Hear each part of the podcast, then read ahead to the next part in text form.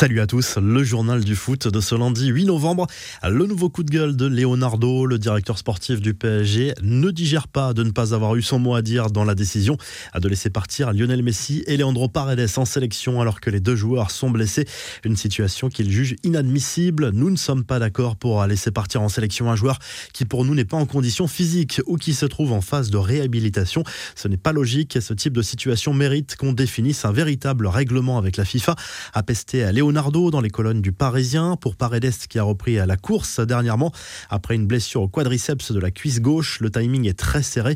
Le PSG espère qu'il ne jouera pas avec l'Albi Céleste. Messi, forfait lors des deux derniers matchs avec le PSG, devrait être rétabli pour affronter le Brésil et peut-être l'Uruguay dans le cadre des éliminatoires du Mondial 2022 avec l'Argentine. Mais le staff parisien craint une rechute ou pire, une blessure plus grave pour sa star. Avant de s'envoler pour l'Amérique du Sud, Messi a profité des plaisirs de la capitale française avec une soirée romantique avec sa femme Antonella. Soirée cauchemardesque. En revanche, pour l'Olympique lyonnais en Bretagne, les Lyonnais ont été balayés 4 buts 1 sur le terrain du Stade Rennais dimanche soir en clôture de la 13e journée de Ligue 1.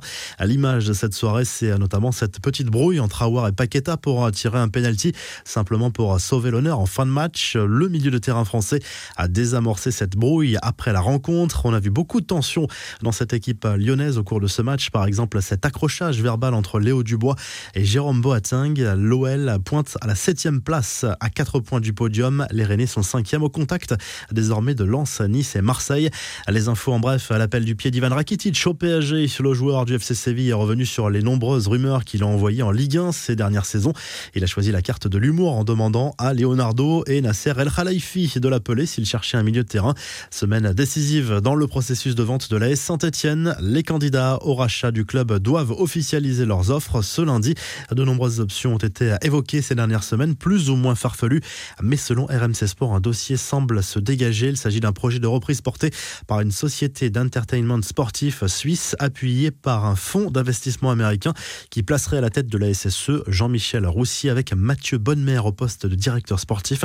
La revue de presse, le journal L'équipe propose notamment cette une consacrée à la première victoire de la saison de la S Saint-Etienne en Ligue 1. Un succès arraché sur le fil contre Clermont, 3 buts à 2 qui donne un peu d'air à la SSE. Les Stéphanois laissent la place de lanterne rouge à Metz qui a ramené un bon match nul de Marseille.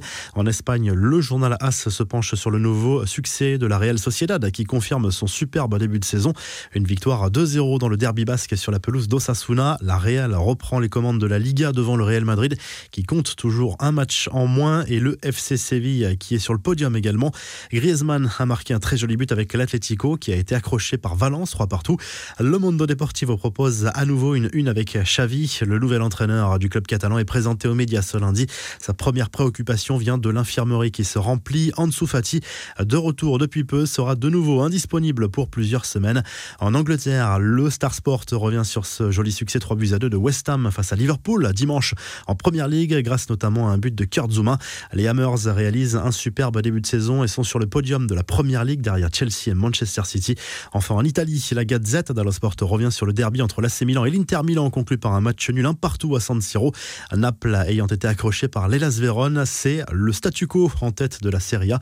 Si le journal du foot vous a plu, n'hésitez pas à liker et à vous abonner pour nous retrouver dès demain pour un nouveau journal du foot. Et on vous laisse avec le retour du classement des buteurs dans les grands championnats européens.